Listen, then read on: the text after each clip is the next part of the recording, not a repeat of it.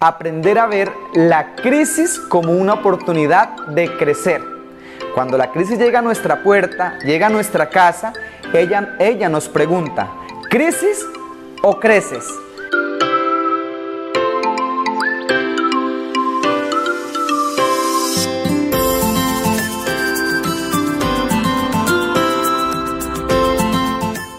El día de hoy vamos a hablar sobre salud mental en el contexto de la educación. Unos días atrás me pidieron el favor de que hiciese una charla para profesores. Así que quiero el día de hoy grabarla para reproducírsela a cada uno de ustedes con el contenido de esa charla. Primero que todo vamos a desmenuzar el concepto de qué es salud mental.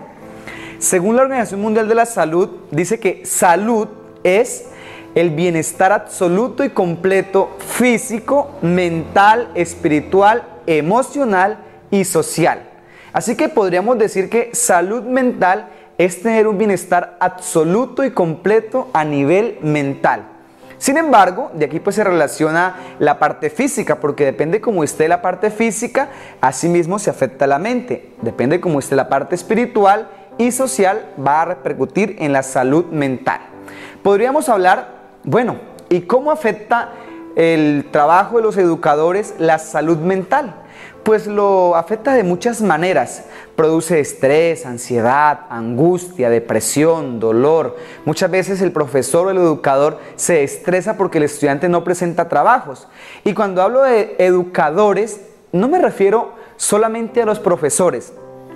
También podríamos hablar de papá, de mamá, de abuelos, el jefe cuando los empleados no le hacen caso, mm, con los amigos, el equipo de trabajo, los colegas. Bueno, hay muchas formas como el educador está presente en nuestra sociedad. No precisamente en la universidad, en el colegio o en instituciones públicas. Hay en muchas otras áreas de nuestra sociedad educadores que están padeciendo el problema de la salud mental porque tienen que lidiar con personal. Algo muy curioso es que cuando vemos el pasado, para recordar lo triste, lo angustioso y lo doloroso, llega la depresión.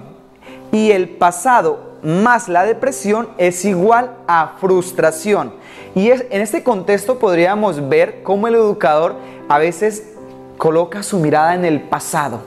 Ay, pude haber dado un poco más de mí ay, quizás me equivoqué de carrera, quizás esto no es lo mío, y se enfoca en el pasado, que a su vez invoca la depresión y por resultado llega la frustración. Pero ojo, también hay otra fórmula, y es cuando colocamos mucho nuestra mirada en el futuro. ¿Y qué va a pasar mañana? ¿Y si me enfermo? ¿Y si me despiden del trabajo? ¿Y si no logro cumplir con las metas que me propone la empresa? ¿Qué va a pasar conmigo? Ver el futuro desde esta perspectiva nos llena de ansiedad. Y el futuro más la ansiedad es igual también a frustración. Así que debemos estar muy pendientes de estos conceptos. ¿Por qué? Porque por ahí empieza a entrar el virus que afecta nuestra salud mental. Otro concepto muy importante que debemos tomar en cuenta es aprender a ver la crisis como una oportunidad de crecer. Cuando la crisis llega a nuestra puerta, llega a nuestra casa, ella, ella nos pregunta, ¿crisis o creces?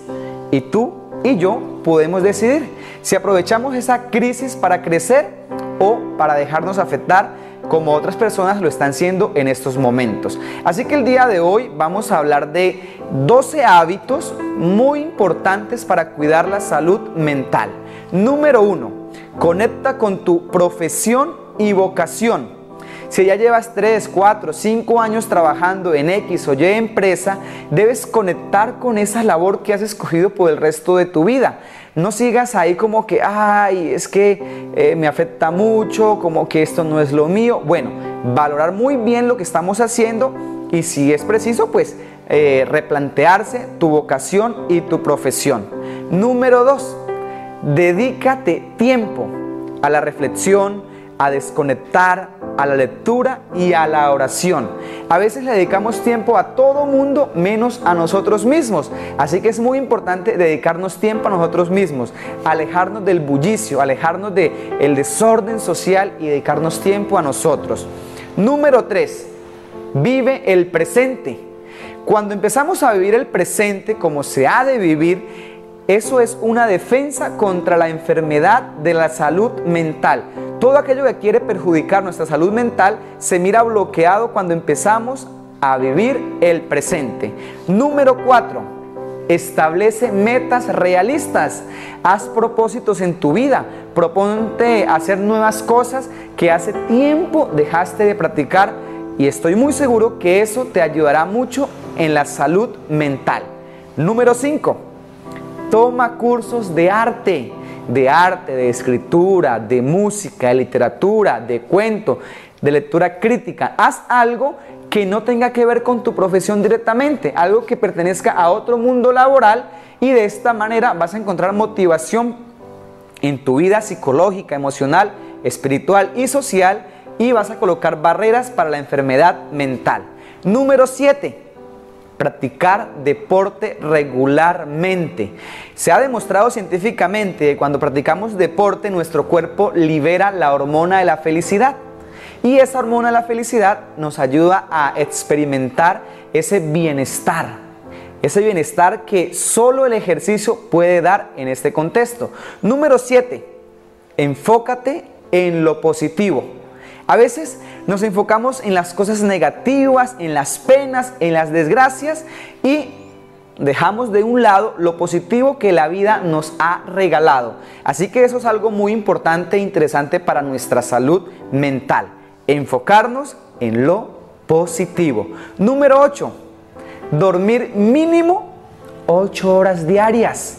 A veces la persona eh, por el trabajo, por el estrés, por la ansiedad y la preocupación se acuesta muy tarde y se levanta muy temprano.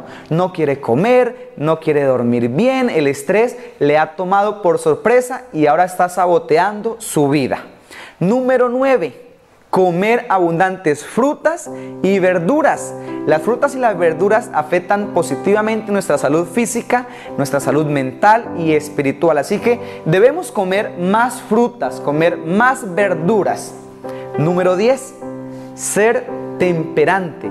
Temperante en el trabajo, temperante en el pasatiempo, temperante en el deporte, temperante en la alimentación. En todas las áreas de tu vida debemos ser temperantes, porque a veces ¿qué sucede? Trabajamos 15 horas diariamente y dormimos 3 horas al día.